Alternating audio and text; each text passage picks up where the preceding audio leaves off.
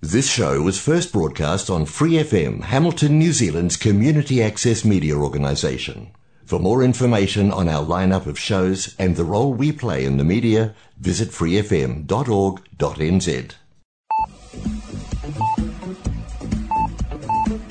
Bienvenidos a la nueva temporada del programa Arritmia, presentado por Angie Rodríguez Gómez, coach de vida, desde Hamilton, Nueva Zelanda.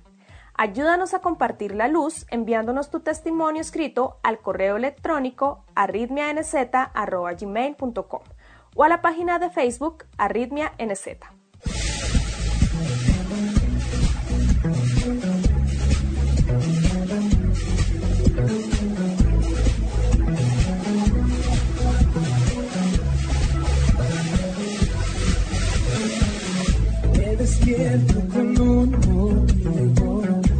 No viniste al mundo por casualidad. Formas parte de un gran plan. Encontrar el propósito de tu vida es tu misión. No es tarea fácil, pero juntos podemos lograrlo. Serás plenamente feliz. Arritmia, cuando todo pierde sentido.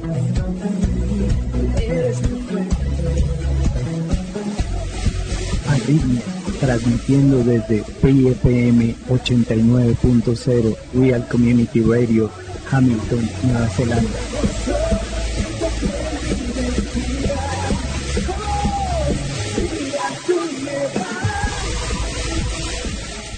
Los dejamos a continuación con Angie Rodríguez, iniciando con el tema del día.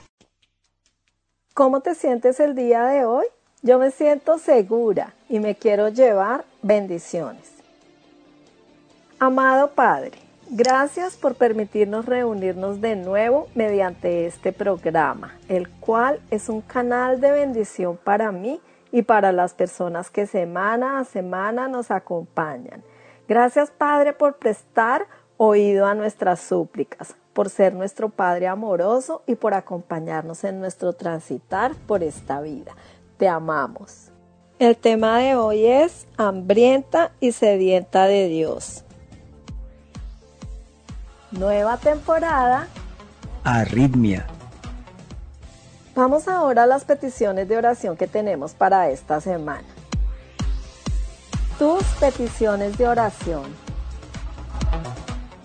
Dolly Fernández desde Arauca, Colombia, nos pide oración por ella, porque los últimos siete años han sido muy difíciles y también nos pide oración por su hijo que necesita un cambio espiritual, moral, académico y laboral. Dolly, el Señor te bendiga y te guarde. El Señor te mire con agrado y te extienda su amor. El Señor te muestre su favor y te conceda la paz. Este es un hermoso pasaje de la Biblia. Lo encontramos en números 6, 24 al 26.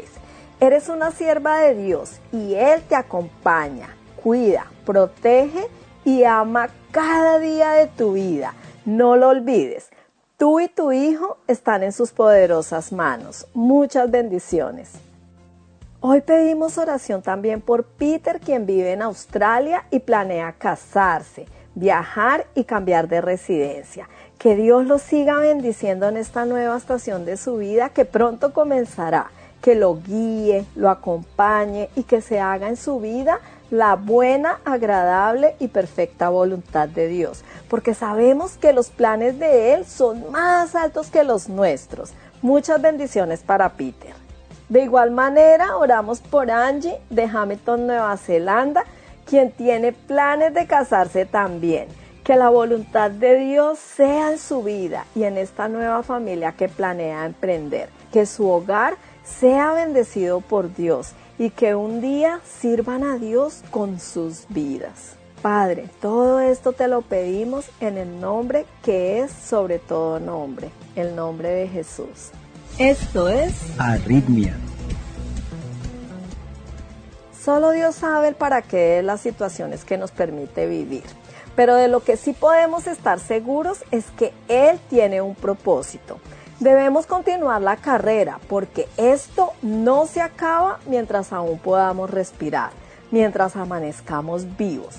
Había escuchado muchas veces que mientras hay vida hay esperanza. Cuando nací de nuevo, pensé que igual, aún después de muertos, nuestra esperanza sigue viva, pues estaremos disfrutando de una eternidad con Dios. Los que nacen una vez mueren dos veces, pero los que nacemos dos veces morimos solo una vez. Esto parece un trabalenguas, pero no lo es. Hay dos tipos de nacimiento, el nacimiento físico y el nacimiento espiritual. Jesús habla del nacimiento espiritual en su encuentro con Nicodemo. Juan 3 del 3 al 7. De veras te aseguro que quien no nazca de nuevo no puede ver el reino de Dios, dijo Jesús. ¿Cómo puede uno nacer de nuevo siendo ya viejo? preguntó Nicodemo. ¿Acaso puede entrar por segunda vez en el vientre de su madre y volver a nacer?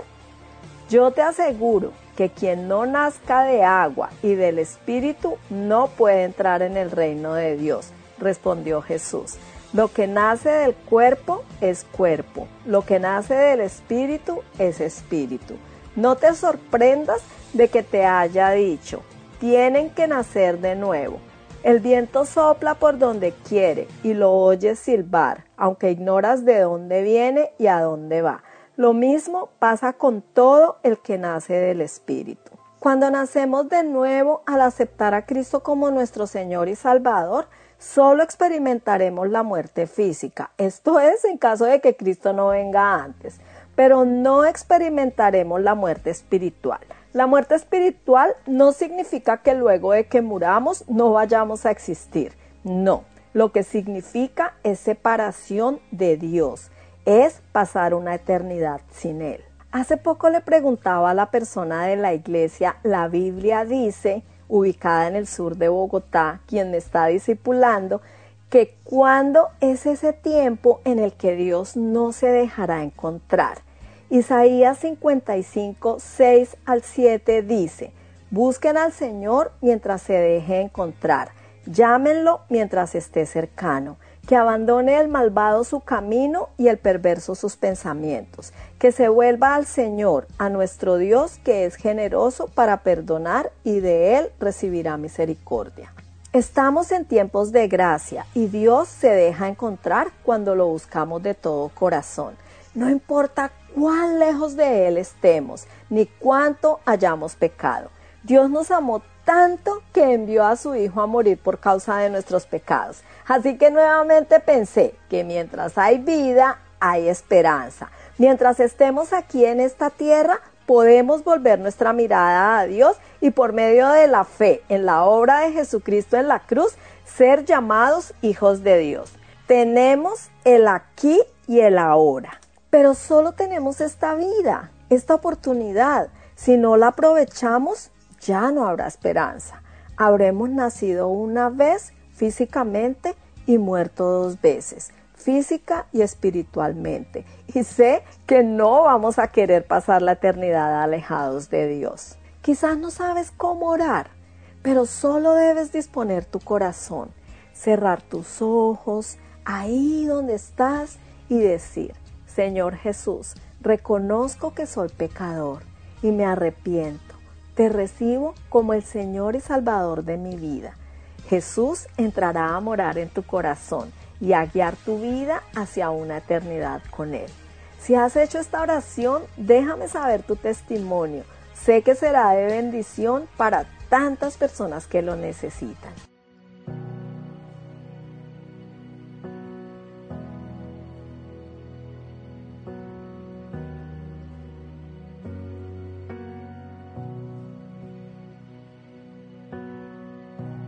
Te guarde y bendiga, que extienda su amor y te muestre favor.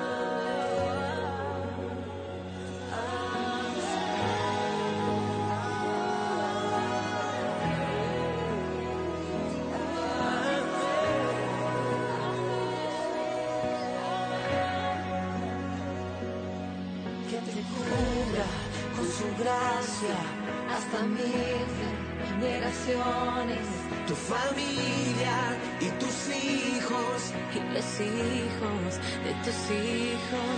Que te cubra con su gracia hasta mil generaciones, tu familia y tus hijos y los hijos de tus hijos.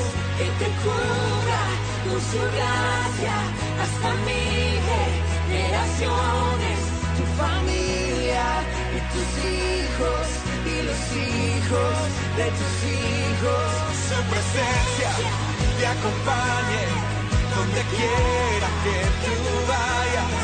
Y te llene, te rodee, va contigo, va contigo, de mañana y de noche, en tu entrada y salida, en tu llanto y alegría,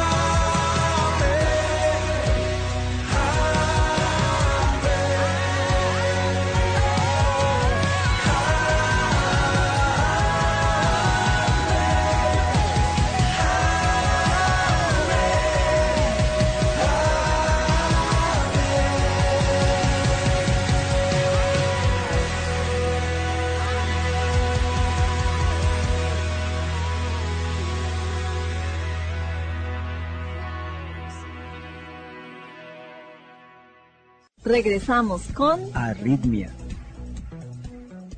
El testimonio que vamos a escuchar hoy es un poco diferente. Se trata de una conversación que sostuve con una persona quien autorizó que se compartiera en el programa. Es una buena oportunidad para animarlos a que si tienen alguna inquietud, una carga que se hace cada vez más pesada, algo que les atormenta, que no saben qué hacer, no duden en pedir ayuda. No estamos solos, Dios está con nosotros y no necesariamente se transmitirá en el programa. Esto solo sucede si ustedes están de acuerdo y si se sienten cómodos con ello. Lo importante es tener con quién hablar, a quién recurrir, un oído que los escuche. Estamos seguros de que Dios siempre está atento a nuestras peticiones, a consolarnos, a darnos una respuesta y a guardarnos y protegernos siempre. La tormenta es inevitable, ¿Cómo pasamos la tormenta? Es opcional. Podemos elegir pasarla solos o de la mano de Dios. Tu testimonio. Hola, vi tu mensaje en la reunión de la iglesia al lugar de su presencia y tengo una duda. ¿Por qué se llaman Radio Arritmia? Hola Luz Dari, muchas gracias por contactarme. En el año 2015 Dios empezó a hablarme en sueños yo apuntaba en un cuaderno que tenía en mi mesita de noche todo lo que recordaba inmediatamente me despertaba. Eran frases, palabras, incluso algunas que ni creí que existieran. Luego, más tarde, en el transcurso del día, leía lo que escribía y que ya hasta lo había olvidado. En febrero de 2017 tuve mi encuentro con la cruz de manera sobrenatural pues yo amaba a Dios a mi manera, pero tenía muchas dudas acerca de Jesús. La cruz fue revelada a mí y empecé mi caminar con Dios. En agosto de 2018 tuve la oportunidad de realizar el programa de radio y entré en pánico. No soy locutora ni comunicadora, así que Dios susurró a mi corazón Josué 1.9. Sé fuerte y valiente, no tengas miedo ni te desanimes, porque el Señor tu Dios te acompañará donde quiera que vayas. Y me dijo además que leyera el cuaderno donde escribía lo que él me dictaba en sueños. Sorprendentemente allí estaba el nombre del programa, el eslogan, los temas de cada programa, todo. Arritmia es un trastorno en los latidos del corazón y el eslogan es cuando todo pierde sentido. Y la palabra que Dios me dio para empezar a dar mi testimonio y alcanzar a esas personas que tienen algún dolor emocional o espiritual en su corazón fue Hechos 1.8. Pero cuando venga el Espíritu Santo sobre ustedes, recibirán poder y serán mis testigos, tanto en Jerusalén como en toda Judea y Samaria y hasta los confines de la tierra. Compartí mi testimonio a lo largo de 132 programas y ahora Dios mueve mi corazón a cambiar la dinámica del programa y que otras personas también compartan sus testimonios. Sé que serán de bendición para quienes lo necesiten. Espero haber despejado tu duda y sobre todo contar contigo para esta nueva temporada. El Señor te bendice. Luz Dari respondió, de hecho, te pregunté porque yo sufro una arritmia cardíaca y me llamó la atención que justo hubiera leído tu comentario. Mi arritmia me inició justo en noviembre de 2018. En febrero me la diagnosticaron. En febrero de 2019, el año pasado, me operaron, pero no fue posible corregirla, ya que necesitaban que por unos medicamentos que me ponían en la cirugía, mi corazón generara una arritmia y el doctor poder ver dónde está la falla y operar. Pero a pesar de que me pusieron tres medicamentos que generan arritmias, mi corazón no reaccionó a ellos y ahora sigo en seguimiento médico. Mira que me llama la atención lo que me dices, porque yo llevo en mi caminar con Dios desde hace tres años. Al igual que tú, mi relación antes no era ni la mitad de apasionada como es ahora y menos después de mi arritmia, ya que aprendí a entender que mi vida depende solo de Él y que mi corazón no fallará a no ser que Él lo permita. De tu testimonio también me llama la atención que desde hace muchos meses he sentido la necesidad de hablar al mundo de Dios y pues en mi cuenta de Instagram escribo post de él, pero siento que él quiere que vaya más allá y llevo una semana pensando en hacer un video para YouTube. De hecho, ya escribí un bosquejo en el que hablo acerca de la diferencia entre creer en Dios y creerle a Dios. Es decir, solo decir de dientes para afuera que no es lo mismo creer en Él y aprender de Él y querer hacer su voluntad. Siento que estamos rodeados de creyentes tibios que dicen, creo en Dios, pero no saben de Jesús. Y así estoy, indecisa, con ese sentir en mi corazón, pero sin ser capaz de hacerlo. Es más, mira que lo que me dices al inicio me recuerda que cuando hasta ahora había comprado mi primera Biblia y sin conocer los nombres de los libros, una madrugada me desperté pensando en Zacarías y Malaquías, y eso que ni siquiera sabía que esos libros existían. Busqué y con gran sorpresa vi que eran libros de la Biblia. Los he leído muchas veces tratando de entender el mensaje, pero no ha pasado. Así que creo que tal vez, al igual que tú, en su momento el Padre me revelará el significado. Gracias por tu respuesta. Gracias a ti, Luz Dari, por compartir. Sería un privilegio conocer tu testimonio acerca de cómo te acercaste a Jesús. ¿Cómo fue ese gran salto de pasar de creer en Dios a creerle a Dios? En relación a tu sentir que Dios quiere que vayas más allá, es literal que Él es quien pone el querer un deseo que arde fuerte en nuestro corazón, pero muchas veces nos ataca el temor, la duda, el creer que no seremos capaces, el no saber por dónde empezar y bueno, muchas cosas. Cuando él empezó a guiarme a hacer cosas o a mostrarme sueños algunas otras, yo creía que yo con mis fuerzas tenía que salir corriendo a hacer que pasaran. Pero luego Él me mostró que después de poner el querer en nuestro corazón, Él da el hacer. Así que no es con nuestras fuerzas, ni con nuestros conocimientos, ni con nuestras habilidades, sino es con su Santo Espíritu. Es obedecer a pesar de nosotros, sabiendo que a donde nosotros terminamos comienza Él. Así que te animo a hacer eso que Él desea que hagas. Él te conoce más de lo que te conoces a ti misma. A veces no nos sentimos preparados, pero debemos confiar en que Él lo hará a través de nosotros. Es su Espíritu Santo quien nos usa como herramienta humana para hacer su voluntad. Gracias por compartir. Bendiciones y oraré por la salud de tu corazón. Nueva temporada. Arritmia.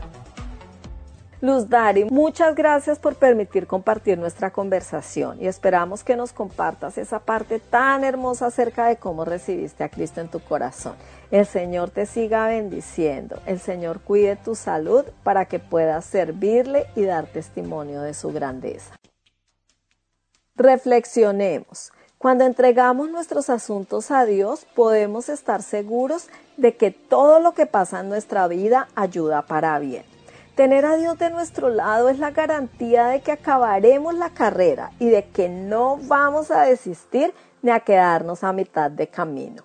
Siempre que estemos afrontando situaciones difíciles, debemos preguntar a Dios el para qué de la situación y pedirle sabiduría para afrontarla.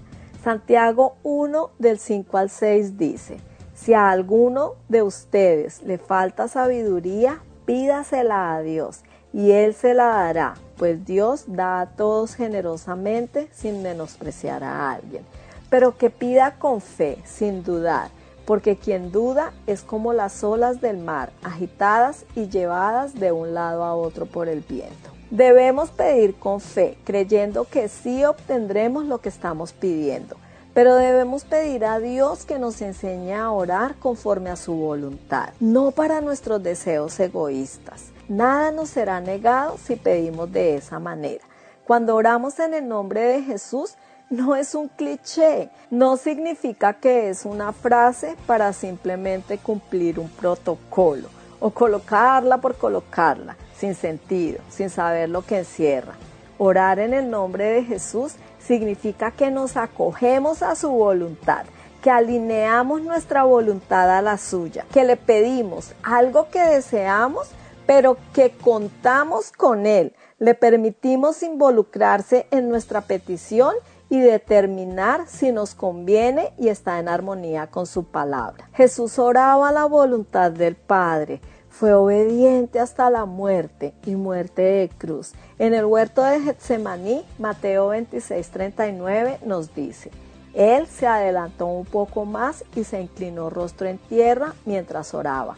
Padre mío, si es posible, que pase de mí esta copa de sufrimiento sin embargo, quiero que se haga tu voluntad, no la mía. Antes yo no entendía esta manera de orar. Mi corazón tenía deseos que no estaban alineados con la voluntad de Dios, pero en su momento yo no lo sabía. Ahora, cuando trazo una línea de puntos hacia atrás, llego al lugar de oraciones del pasado no contestadas y le doy tantas gracias a Dios por no haberlas respondido, porque de haber sido así, no me encontraría en el lugar en el que me encuentro ahora, en el lugar que Dios tenía reservado para mí, en el lugar de la bendición, la cual llega cuando uno está a la sombra de su buena voluntad. Esto es Arritmia. A veces, la mascota deja de comer y pasa durmiendo, descansando más tiempo de lo usual. Nuestra tendencia es ayudarlos con remedios, pero los animales parecen saber instintivamente qué es lo primero que hacer y a menudo lo hacen. Es descansar y esperar que la curación venga naturalmente. No estoy sugiriendo que no llevemos a la mascota al veterinario, sino más bien que podamos imitarlas cuando nos sentimos alicaídos. En lugar de tratar de arreglar nuestro problema con actividad, Tal vez necesitamos reposar y quedarnos quietos lo suficiente como para oír la voz de Dios suave y delicada, hablándole a nuestro corazón. Le habla David Jeremiah, animándole a que tome el camino a una vida nueva. Su minuto en la Biblia con el doctor David Jeremiah, llevando la palabra de Dios a su hogar. Visite momentodecisivo.org y empiece su jornada hoy. Recuerden que a continuación estaremos compartiendo las enseñanzas del pastor David Jeremiah con una nueva serie llamada Oración, la gran aventura. Que la disfruten.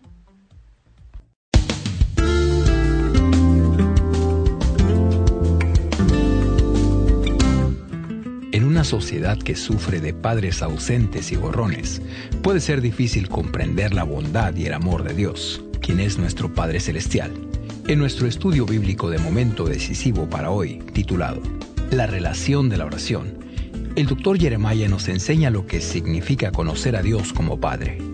Si desea conocer a Dios como Padre en su vida, no se pierda nuestra lección para hoy, en la serie Oración, la gran aventura.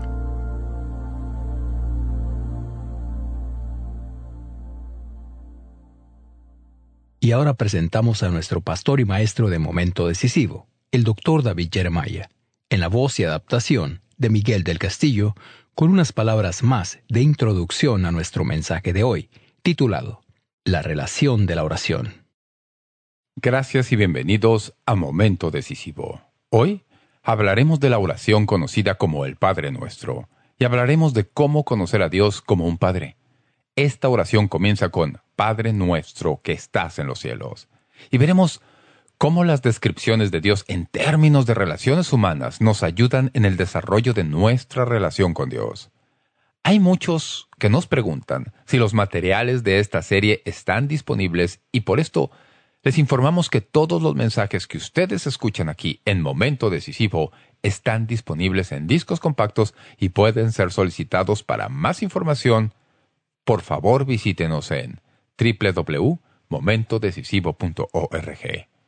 Esta serie que acabamos de comenzar sobre la gran aventura de la oración contiene 10 mensajes en discos compactos. Bien, abramos ahora nuestras Biblias a Mateo 6.9 para comenzar nuestra lección para hoy.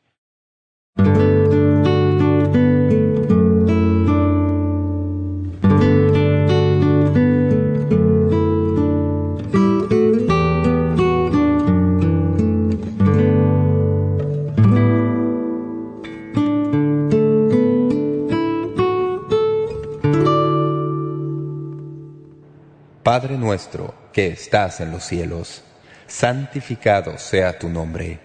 Venga tu reino. Hágase tu voluntad como en el cielo, así también en la tierra.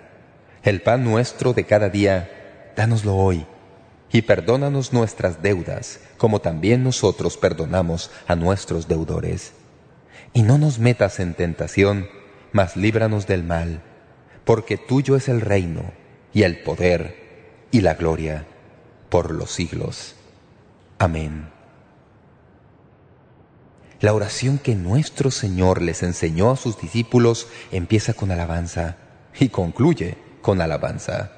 Entre lo uno y lo otro están las prioridades, las provisiones y las protecciones. Dios quiere que recordemos que la oración es primero y primordialmente comunicación con Dios. Vamos a empezar nuestro estudio del texto de esta oración en sí, observando la frase que dice Padre nuestro que estás en los cielos. Esto es mucho más de lo que pudiéramos jamás abarcar en los pocos momentos que disponemos. Dios es nuestro Padre. Me asombra que en todos mis años de andar con el Señor en la iglesia como pastor y como estudiante de teología haya oído tan pocos sermones sobre la paternidad de Dios.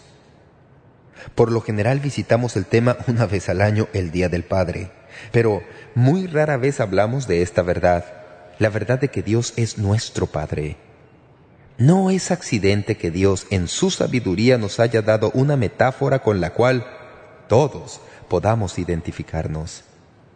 ¿Cuántos de ustedes aquí presentes son padres? ¿Cuántos tienen padre? Casi todo mundo presente. Todos comprendemos de qué hablamos cuando Dios nos habla de ser Padre. Hace poco, fui recordado de la abrumadora responsabilidad que tengo como Padre humano de darles a mis hijos la comprensión de amor, la gracia y la seguridad que se halla en el Padre Celestial. A través de los años he asesorado lo suficiente como para saber que en muchas ocasiones la gente que ha luchado con su Padre humano también lucha con su Padre Celestial.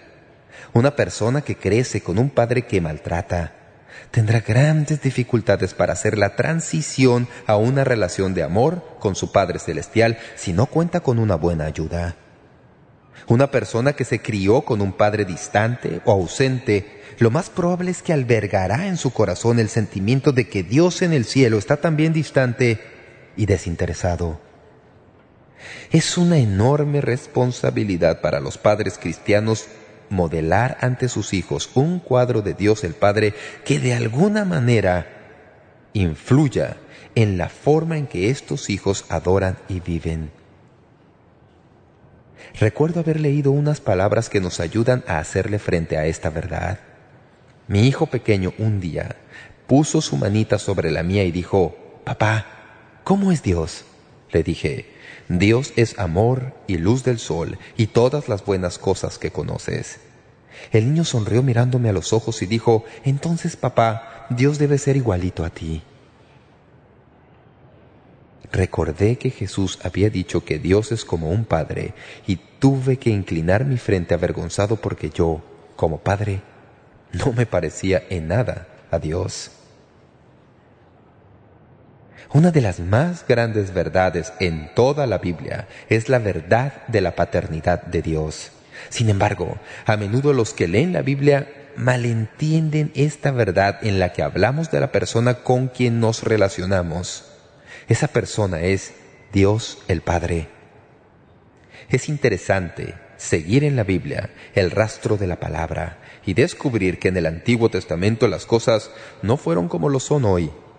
Es más, los escritores del Antiguo Testamento tenían un concepto de su relación con Dios muy diferente al que tenemos en nuestra edad de la Iglesia.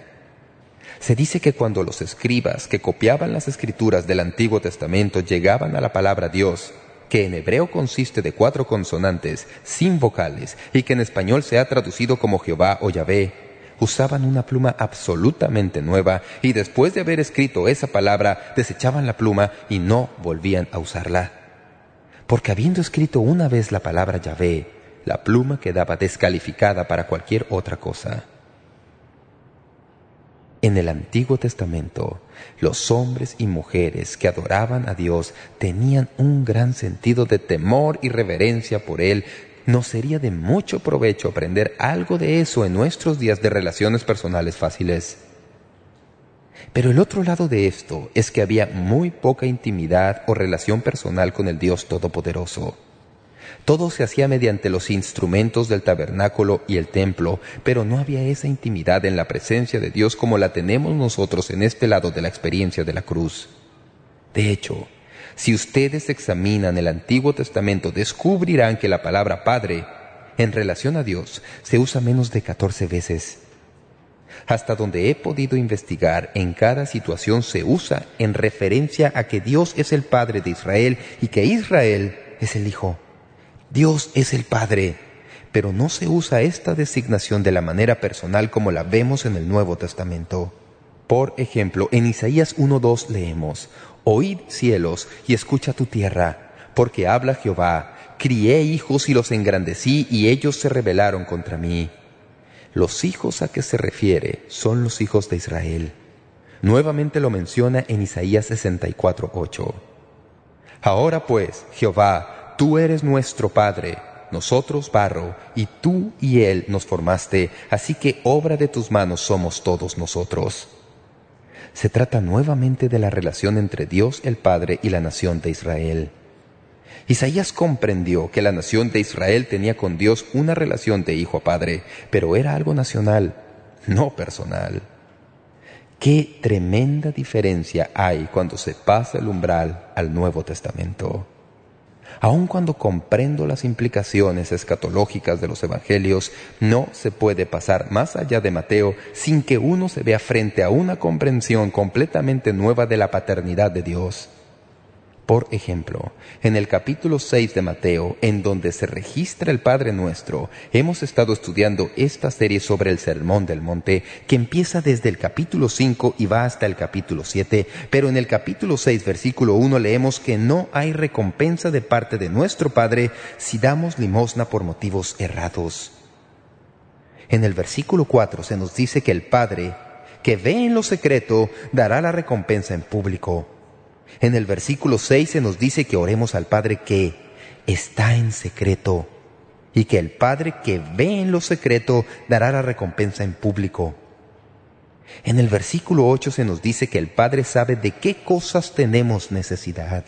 En el versículo 9 se nos dice que debemos orar, Padre nuestro, que estás en los cielos.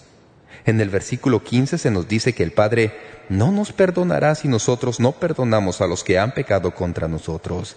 Vez tras vez, en esta sección de la Biblia, apenas al trasponer el umbral al Nuevo Testamento, vemos un nuevo enfoque a la paternidad de Dios. Ya no es algo nacional, ahora es individual y personal. Es más, la palabra Padre ocurre 17 veces en el Sermón del Monte solamente.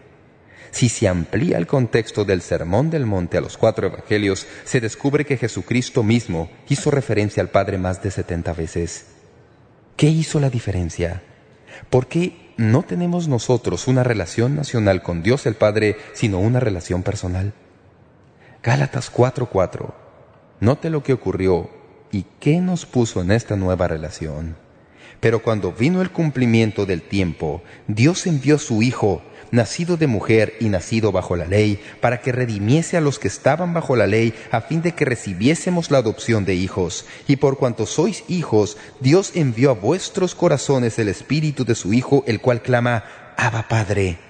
Así que ya no eres esclavo sino hijo, y si hijo, también heredero de Dios por medio de Cristo. No fue sino cuando Dios envió a su Hijo, en el cumplimiento del tiempo, que nuestra relación fue diferente no era como lo es ahora. Cuando ese velo se rasgó, cuando Cristo murió en la cruz, una nueva manera de acercarnos a Dios se abrió para nosotros. En donde antes estábamos clasificados como esclavos o siervos, Dios ahora ha cambiado la situación por completo y nos ha hecho hijos y ha puesto en nuestros corazones su Espíritu Santo para que usted y yo podamos llamar a Dios Padre en el más cariñoso de los términos en toda la palabra de Dios. Somos hijos del Padre. En el Antiguo Testamento éramos siervos. En el Nuevo Testamento somos hijos. Juan dice, Mirad cuál amor nos ha dado el Padre para que seamos llamados hijos de Dios. Primera de Juan 3.1 Cuando pienso en mirar el rostro de un Padre Celestial amante, que se interesa por mí, que se preocupa por mí más que el más intenso amor que pueda conocer como humano, puedo decir con Juan, miren qué amor es ese, qué cosa tan increíble. En la palabra de Dios, la paternidad de Dios y nuestra relación con Él tiene su efecto sobre varias doctrinas. Por ejemplo, ya hemos explorado la encarnación. En Gálatas 4, la relación entera tuvo un cambio cuando Dios envió a su Hijo para nacer de una mujer. Pero luego, Dios menciona el Espíritu Santo.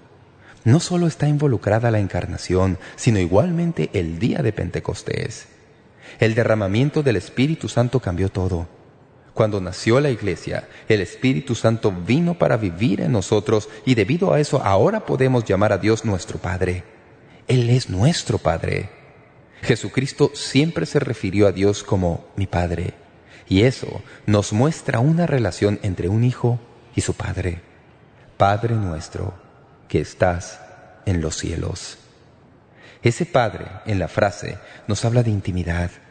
Esa es la persona pero el lugar que se menciona aquí nos hace pensar en algo diferente. Trae al pasaje la atención que siempre hallamos en la Biblia.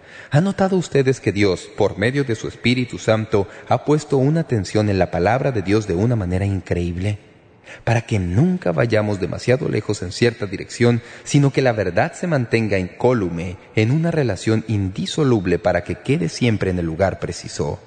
Por ejemplo, si se me enseña solo que Dios es mi Padre, entonces tengo una tendencia a pasar al campo de la ligereza, la familiaridad excesiva, la falta de seriedad que a veces se desarrolla en la religión y la relación personal con el Padre, tal como llamarlo el gran jefe allá arriba o el de arriba. No me gustan esas expresiones porque no reflejan la verdadera majestad y grandeza de lo que Dios es. En la parte íntima de la relación podemos tener una tendencia a hacer eso. Si no fuera unida con el resto de esta verdad, Padre nuestro que estás en los cielos. Dios está en el cielo. Eso nos recuerda que la tierra es el estrado de sus pies y que Él es Dios de majestad y poder, que es digno de nuestra adoración, es el Rey glorioso, está rodeado de las huestes de ángeles. Cualquiera que sea la forma en que quiera imaginárselo, Dios está sentado en el trono de majestad y a su diestra está su Hijo, Jesucristo. Le ministran todas las criaturas de gloria. Piense en toda la pompa que usted pueda conocer en este mundo y multiplíquela cien veces cien. Y ni siquiera habrá tocado un poco de la gloria y majestad del Padre que está en los cielos. No sé de usted, pero para mí esto me saca de quicio. Por un lado me dicen que puedo acercarme a Él y por el otro me pregunto, ¿cómo voy a lograr acercarme a Él? Cuando John F. Kennedy era presidente de los Estados Unidos, la revista Life publicó una serie de retratos de sus hijos. John y Caroline estaban jugando con sus juguetes en el piso de la oficina oval en la Casa Blanca. Estas fotografías se ganaron el corazón de los estadounidenses como ninguna otra cosa que jamás ha salido de una familia presidencial, ni antes ni después. ¿Por qué? Pienso que porque de alguna manera eso estableció un puente entre estos dos pensamientos. Ahí estaba el presidente de los Estados Unidos con dos pequeños que juegan con sus juguetes en el piso de la oficina presidencial. No pienso que le hubieran permitido a los hijos de cualquier persona hacer eso, incluidos los míos. Pero los hijos del presidente estaban ahí. Él era su padre. Era el presidente de la nación, pero también era su padre. Dios está en el cielo. Dios es mi Padre. Tenemos muchas actividades en la iglesia Shadow Mountain Community. Existe una universidad, un distrito escolar, un ministerio de radio y televisión. Puede ser un lugar bastante atareado. Debido a eso, Dios ha traído a mi lado a algunas personas que me ayudan. Tengo un grupo maravilloso de personas que me ayudan a hacer lo que hago. Un par de señoras coordinan mi calendario. Debo decirlo, y me gusta decirlo cada vez que se presenta la oportunidad, que aun cuando la iglesia es grande, nadie que alguna vez haya querido hablar conmigo se ha quedado sin poder hacerlo. Buscamos cómo hacerlo. A veces tenemos que arreglar la conversación para algún momento en el futuro, pero lo arreglamos y conversamos. Tenemos nuestra sección de oficinas y cuando quiera que mis hijos vienen, sin que importe lo que haga o con quién esté, yo siempre puedo entrar. Mi secretaria me comunica que uno de mis hijos quiere verme. Pido disculpas y salgo a verlo. No puedo hacer eso con todo el mundo. Sería un soberano caos. Pero lo hago por mi hijo, lo hago por mi hija. Tenemos algo especial entre nosotros. Yo soy su padre. Ellos pueden entrar en mi vida cuando quieran. Así es con el Padre en el cielo. Cuando usted llegó a ser su hijo o hija, cuando Dios le adoptó en su familia como hijo de Dios, abrió para usted, mediante la muerte de su hijo en la cruz, un camino para la comunión y una relación que hace posible que usted no tenga que llegar al templo trayendo un sacrificio de algún animal o que tenga que hablar con Dios por intermedio de algún sacerdote. Usted puede entrar directamente a la presencia del Dios Todopoderoso y Él le oirá no comprendo cómo lo hace, pero Él le oye si usted es su hijo o hija y Él es su Padre. Isaías 57:15 dice, Porque así dijo el alto y sublime, el que habita la eternidad y cuyo nombre es el Santo, yo habito en la altura y la santidad y con el quebrantado y humilde de espíritu. Con usted y conmigo es nuestro Padre que está en los cielos y su relación debe desarrollarse de esa manera. Hay suficiente en esta frase para destruir el ateísmo porque dice, Padre nuestro que estás. En esa sola frase el ateísmo queda destruido. No puedo imaginarme a algún ateo elevando el Padre nuestro como oración. Lo triste de ser ateo es, ¿a quién agradece usted cuando algo sale bien? Esta oración elimina el ateísmo y lleva a una relación a los hijos de Dios. El nombre más popular para esta oración en español es el Padre Nuestro, que surge de las palabras con que empieza. El nombre de la oración se ha tomado de esta expresión que describe nuestra relación con Dios. ¿Se relaciona usted con Dios de esa manera? ¿Está usted en comunión con Él? Mi forma de ser padre ha cambiado mucho apenas al resolver cómo se supone que deberían ser las cosas, los hijos se van. Al fin pude entender lo que es ser padre y ahora mis hijos ya se han ido. Aprendí mucho en cuanto a ser padre y mi papel de padre me ha hecho pasar a un campo completamente nuevo. Ahora soy padre a la distancia he entrado en una relación con la compañía de teléfonos en mis responsabilidades de padre. Todavía no he recibido la primera cuenta, pero le tengo pánico. Le dimos a nuestro hijo una tarjeta de llamadas de larga distancia. Conseguimos un número de llamadas gratis a nuestra casa. ¿Sabe cómo puede hacerse? Recuerdo haberle dicho a mi hijo Daniel hace unos días, Hijo, Sé que hay diferencia en la hora entre el lugar donde vivimos nosotros y la ciudad en la que vas a estar, pero hijo, quiero que sepas que sea lo que sea, a cualquier hora que necesites llamarnos, a cualquier hora, hazlo. Lo digo en serio. A cualquier hora que quieras llamar, llámanos. Ahora bien, si puedo hacer todo esto como Padre terrenal con recursos limitados, ¿cómo será el Padre que está en el cielo y que es dueño del ganado de mil colinas. Usted no necesita una tarjeta de autorización. Dios recibirá la llamada por cobrar. Dios está esperando que usted entre en su presencia orando, Padre nuestro que estás en los cielos. Si esto es así, si es cierto que Él es nuestro Padre y que somos suyos, entonces hay cuatro cosas que quiero que recuerden. Si Dios es nuestro Padre y nosotros sus hijos e hijas, entonces, número uno, tenemos una nueva relación. Es algo totalmente nuevo cuando somos salvos. El Espíritu Santo viene a vivir en nosotros y así nacemos en la familia de Dios. Romanos 8:39 dice que nada puede separarnos del amor de Dios. Somos suyos eternamente. Le pertenecemos. No podemos ser desnacidos. Es nuestro Padre. Nada puede separarnos. Lean Romanos 8. Observen la lista entera que se presenta ahí de las cosas que potencialmente podrían separarnos del amor de Dios. Nada puede separarlo. Usted tiene una relación que es eterna con Dios el Padre. Les he dicho a mis hijos, en más de una ocasión, que mi amor por ellos es incondicional. Hagan lo que hagan, los queremos. No pueden hacer algo que destruya nuestro amor. Es incondicional. Eso es el amor humano. El amor de Dios va mucho más allá de eso. Es una relación totalmente nueva. Número dos. Tenemos una recompensa enteramente nueva. Dice en Gálatas 4 que somos herederos de Dios. Romanos 8 dice que somos coherederos juntamente con Cristo. Dios me incluye en su testamento. Me incluyó. Me puso ahí como heredero suyo y cuando Jesucristo murió el testamento fue ejecutado. Ahora estoy nada más que esperando mi herencia. Dios nunca me desheredará. Uno de estos días, debido a que soy su hijo, voy a recibir toda la herencia que es mía en virtud del hecho de que pertenezco a la familia. Gálatas 4 también nos dice esta verdad. Número 3. Tenemos un nuevo recurso.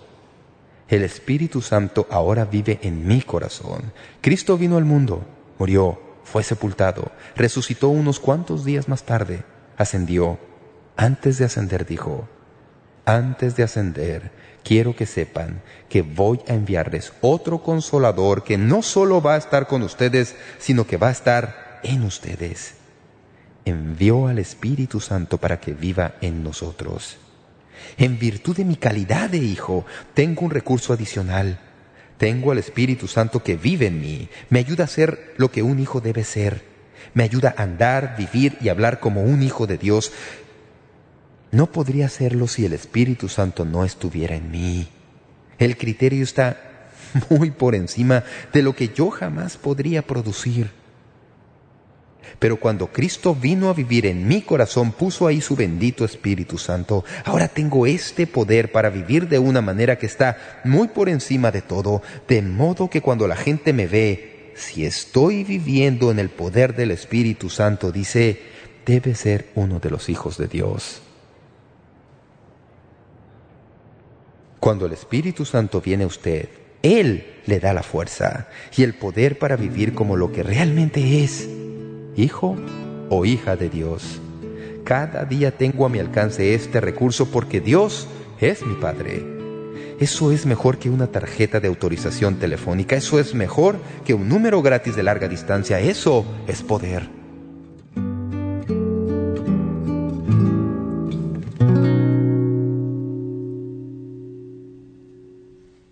Hablaremos más sobre la relación de la oración cuando nos reunamos mañana. Y no olvide que todos estos mensajes están disponibles en discos compactos y puede solicitarlos escribiéndonos por correo o por la Internet.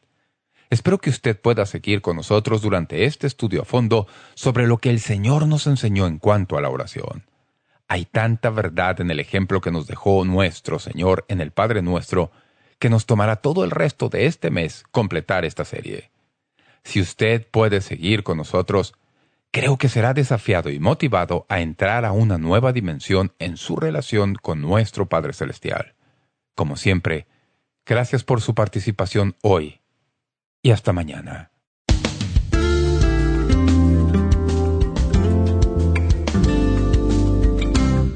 Gracias por sintonizar Momento Decisivo. Esperamos que usted pueda tomar un momento para escribirnos una carta en respaldo del Ministerio. Le agradecemos su correspondencia.